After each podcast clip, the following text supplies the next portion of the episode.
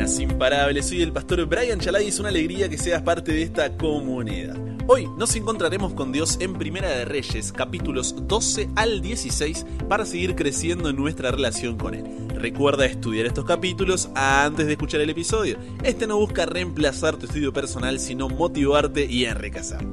Con eso dicho, ahora sí, conversemos. ¿Qué verdad aprendemos sobre cómo es Dios y su dirección para nuestra vida? Padre, muchas veces estamos escuchando opiniones que en lugar de acercarnos a ti nos alejan. Entonces que podamos preguntarnos hoy, ¿no? ¿Qué opiniones estamos escuchando y tomar decisiones de solamente permitir las voces que nos acerquen a ti?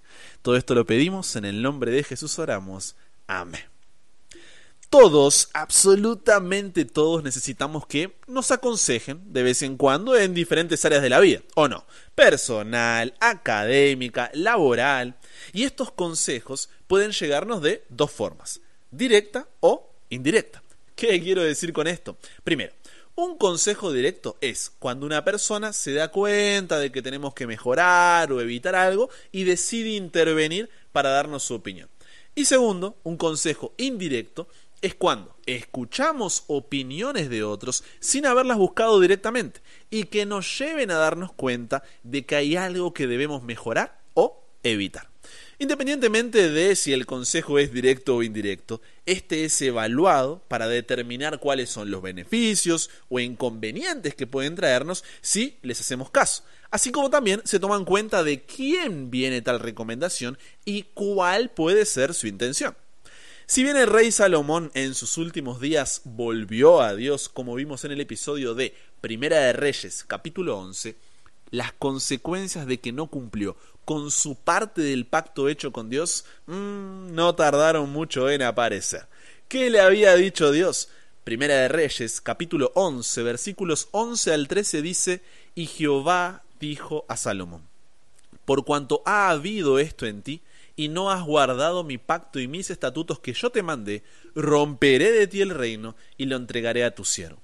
Sin embargo, no lo haré en tus días por amor a David tu padre, lo romperé de la mano de tu hijo. Pero no romperé todo el reino, sino que daré una tribu a tu hijo, por amor a David mi siervo, y por amor a Jerusalén, la cual yo he elegido. Dicho y hecho. Al principio del reinado de Roboam, la gloria de Israel empezó a reducirse y nunca se recuperó totalmente. El reino quedó final y oficialmente dividido, y tener en claro esta división nos ayudará para todo lo que estudiaremos más adelante, de forma que podamos diferenciar de quién se está hablando. Por un lado, Roboam, que es el hijo de Salomón, reinó sobre la tribu de Judá al sur del territorio, a quien segunda de Crónicas capítulo 11 versículos 12 y 13 dice que se le sumó la tribu de Benjamín y de Leví para formar una nación.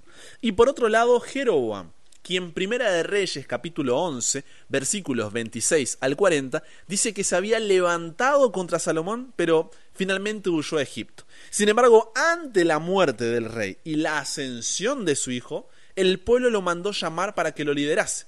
Así que reinó sobre el resto de las tribus al norte del territorio. Así, el pueblo de Dios quedó dividido en dos reinos. El reino del norte, que sería Israel, y el reino del sur, que sería Judá, tal como Dios dijo que sucedería. No porque Él lo haya provocado, sino que como Dios todo lo sabe y nada se escapa a su vista, solo había descrito lo que sucedería en el futuro como consecuencia de las decisiones que el pueblo había tomado. Ahora, ¿por qué Dios permitió esto? ¿No era acaso su pueblo? Y la respuesta es sí. Pero una parte esencial de la perfección moral de Dios es su odio al pecado. Donde hay santidad no puede haber pecado. Así como algo no puede ser blanco y negro a la vez. Si Dios no fuera ese fuego consumidor que siente indignación todos los días hacia los malvados, si Dios no odia la maldad, Dios no sería santo, no sería recto, no sería justo, no sería amor. Porque debido a que Dios es santo, está separado de todo pecado y está en completa oposición a todo pecador. Debido a que Dios es recto y justo, debe castigar el pecado que viola su santidad. Debido a que Dios es amor, se deleita en la pureza y debe por necesidad odiar todo lo que no es santo. ¿Cómo podría Él, que es la suma de todas las excelencias, mirar con igual satisfacción la virtud y el vicio? La sabiduría y la locura. Imposible. ¿Cómo podría Él, que es infinitamente santo, desestimar el pecado? Dios es fiel no solamente para cumplir con las promesas que realiza, sino también para cumplir sus advertencias. A pesar de esto, también vemos la misericordia, la bondad, el amor de Dios, en que aun cuando nosotros, nosotros le damos la espalda, Él nos sigue buscando, aun cuando nosotros nos apartamos. Él se acerca. Aun cuando nosotros lo ignoramos, Él no desiste. Y esto lo veremos con el correr de la historia cuando aparezcan personajes como Elías, Eliseo, Oseas, Amós, Abdías, y así podría continuar con los diferentes profetas que Dios levantaría para restaurar a su pueblo, así como nos quiere restaurar a nosotros hoy. Ahora bien, ¿Cómo se relaciona todo esto con lo que comenzamos hablando de que todos necesitamos que nos aconsejen de vez en cuando? De que este consejo puede ser directo o indirecto, de que este es evaluado para determinar cuáles son los beneficios o inconvenientes que pueden traernos si les hacemos caso, así como también se toma en cuenta de quién viene tal recomendación y cuál puede ser su intención. ¿Qué relación hay entre todas estas cosas? En que tanto Roboam, rey de Judá, como Jeroboam, rey de Israel, desobedecieron a Dios. ¿Por qué? Por escuchar el consejo equivocado. Y muchas veces pasa lo mismo contigo, pasa lo mismo conmigo. Permitimos que las voces equivocadas guíen nuestra vida y esto, mm, esto nos lleva a la ruina. Préstame tus oídos para lo que te voy a decir a continuación. No podemos crecer en nuestra relación con Dios si otras voces tendrán más peso que la suya. Voy de nuevo. No podemos crecer en nuestra relación con Dios si otras voces tendrán más peso que la suya. Piensa, ¿qué voces tienes en tu vida que están con el volumen allí a tope mientras Dios suena de fondo o está muteado? Veamos los casos de cada uno de estos reyes. En primer lugar, Roboam era el heredero al trono como hijo de Salomón. Cuando asumió el trono, Primera de Reyes capítulo 12 versículo 4, dice que tuvo que enfrentarse con un pueblo que no estaba contento con la pesada carga de impuestos y los trabajos forzados que exigía Salomón para construir sus grandes obras públicas. Ante esto, Roboam pide tres días. ¿Para qué? Para tomar una decisión. ¿Qué hace en este intervalo de tiempo? Primera de Reyes, capítulo 12, versículo 5, dice que pide consejo a los ancianos que habían estado delante de Salomón cuando vivía. Estos no eran ancianos de edad necesariamente, sino que tenían una gran experiencia y eran líderes del pueblo. La respuesta de estos ancianos fue que el primer deber de un rey para con su pueblo es servir, no gobernar. Por lo que debía escuchar lo que el pueblo le pedía, no solamente por ser justo, sino también por prudencia. Hay una, toda una transición de reinado. Mejor ser prudente, le dicen. Pero, y siempre que hay un pero la cosa se complica, Robán también pidió consejo a los jóvenes con los que se había criado y que estaban delante de él. En otras palabras, a sus amigotes. Y aquí quiero detenerme, porque no es que automáticamente un consejo se acepta porque es de alguien mayor y se rechaza porque es de alguien joven. Ya le dijo el apóstol Pablo al joven Timoteo que nadie tenga en poco tu juventud. Pero debemos evaluar quién es ese joven y quién es esa persona mayor, además de cuáles son sus intenciones detrás de lo que está diciendo. Eso nos permitirá evaluar el consejo y actuar en consecuencia. El consejo dado por los jóvenes amigos de Robam no fue fruto de la sabiduría, sino del apuro y la arrogancia no tenían en mente la posición del pueblo, sino una determinación de gobernarlo sin que nada más les importe. Cuando en realidad el rey debía servir al pueblo, no el pueblo servir al rey. Pero ellos estaban obstinados con esa forma de ver las cosas. No tenían en cuenta otra posibilidad.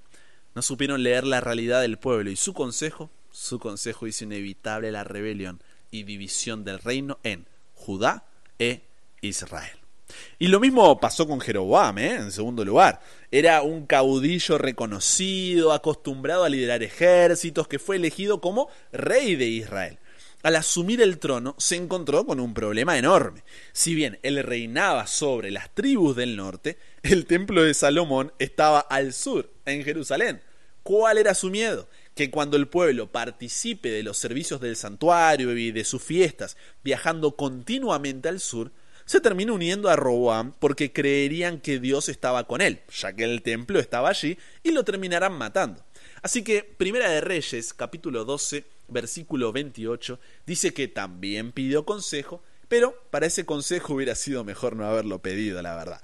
Cuestión que terminó construyendo dos becerros de oro en el territorio de su reino, uno en Betel, el otro en Dan, y haciendo eco de las palabras de Aarón en Éxodo 32, en Primera de Reyes capítulo 12 versículo 28 les dijo al pueblo de Israel, Señoras y señores, he aquí tus dioses, oh Israel, los cuales te hicieron subir de la tierra de Egipto.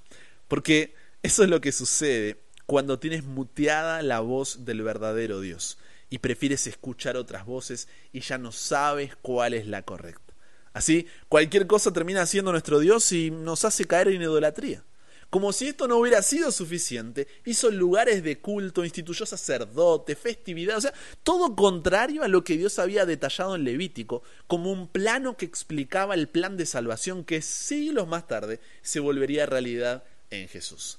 Jeroboam prefirió conducir al pueblo a ser infiel a Dios antes que perder su posición. Eso es fuertísimo. Dios intentó advertir a Jeroboam de su comportamiento por medio de un profeta, pero Segunda de Reyes, capítulo 13, versículos 33 y 34 dice que con todo esto no se apartó Jeroboam de su mal camino, sino que volvió a hacer sacerdotes de los lugares altos de entre el pueblo, y a quien quería lo consagraba para que fuese de los sacerdotes de los lugares altos. Y esto fue causa de pecado a la casa de Jeroboam, por lo cual fue cortada y raída de sobre la faz de la tierra. ¿Cuál fue el resultado de que estos dos reyes se dejaran guiar por malos consejos en lugar de la voz de Dios? Segunda de Reyes, capítulo 14, versículo 30 dice que hubo guerra entre Roboam y Jeroboam todos los días. Ese pueblo del cual se había dicho en Éxodo 19, 5 y 6 que si escuchaba y se dejaba guiar por la voz de Dios, sería especial tesoro sobre todos los pueblos, reino de sacerdotes y gente santa, ahora estaba dividido y envuelto en una constante guerra civil. ¿Son o no son importantes las voces a las cuales escuchamos en nuestras vidas? ¿Y cómo? Debemos ser intencionales con eso nuestro futuro está en juego, e incluso el de generaciones. Por eso Primera de Reyes, capítulos 15 y 16, está lleno de reyes que hicieron lo malo ante los ojos de Dios. Porque un mal consejo es como una hilera de piezas de dominó, donde tiras una y esta derriba la otra, ahí la otra, ahí la otra, hasta que todo, todo se viene abajo. Volviendo a lo que decíamos al comienzo entonces, hay dos tipos de consejos que debes vigilar los directos y los indirectos. ¿Qué significa esto de forma práctica? Los consejos directos es cuando una persona se da cuenta de que tenemos que mejorar o evitar algo y decide intervenir para darnos su opinión. No seas un títere de la opinión de aquellos que te rodean.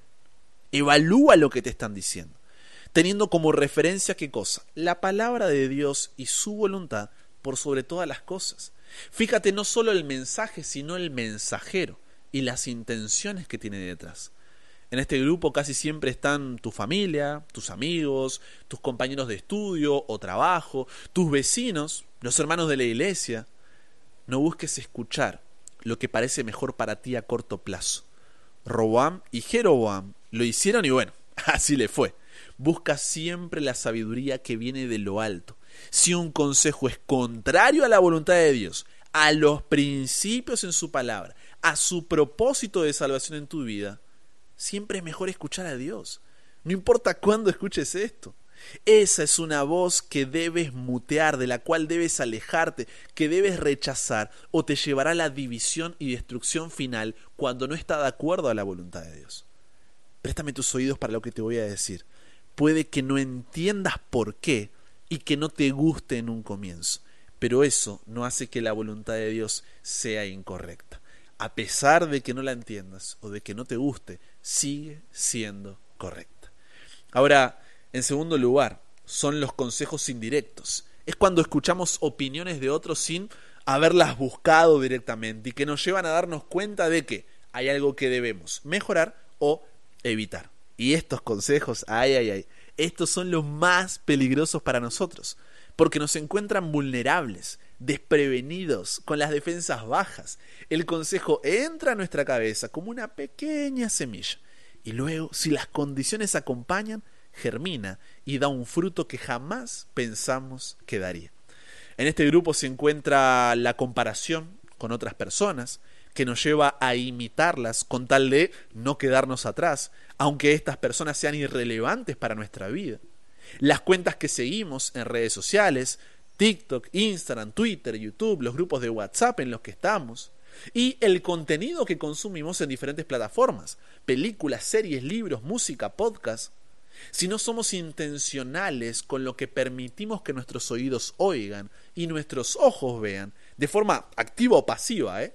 Estaremos escuchando malos consejos, como lo hizo Roboam y Jeroboam.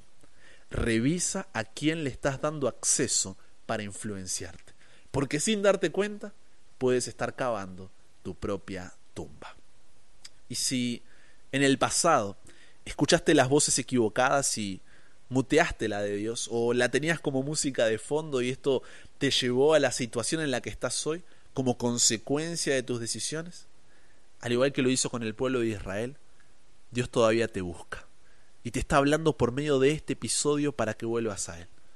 No importa cuán lejos te hayas ido o cuán bajo hayas caído, Dios te sigue esperando con los brazos abiertos. No por tus méritos, ¿eh? sino por los méritos de Cristo Jesús en la cruz del Calvario. Mutea todas las voces que no te permitan oír el silbido apacible de Dios, que no te dejen oír su voz y seguir sus pasos conversamos con Dios sobre esto.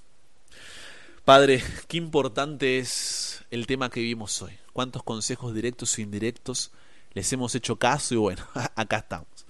Pero Dios, ayúdanos a ser intencionales, a poder filtrar las voces a las cuales prestamos atención y subirte a ti todo el volumen para rendirnos, entregarnos y someternos por completo a ti. ¿Será fácil? Para nada. A veces no vamos a entender lo que quieres, no nos va a gustar, pero que a pesar de eso confiemos en que tu voluntad es buena, es agradable y perfecta. Y al mismo tiempo mutiemos todas las voces que no nos permitan oír la tuya. Todo esto lo pedimos sin merecerlo, Señor. Cámbianos, renuévanos, transfórmanos. En el nombre de Jesús oramos. Amén. Con eso llegamos al final. Comparte con otros lo que aprendiste hoy. Súmate a la comunidad en WhatsApp totalmente gratis si todavía no lo has hecho para recibir una notificación en tu celular cada mañana, escuchar los episodios sin conexión, tener material extra, hacer tus preguntas, acceder a contenido exclusivo y te espero en el siguiente para que nunca pares de aprender y nunca pares de crecer. ¿Por qué? Porque hasta el cielo no paramos.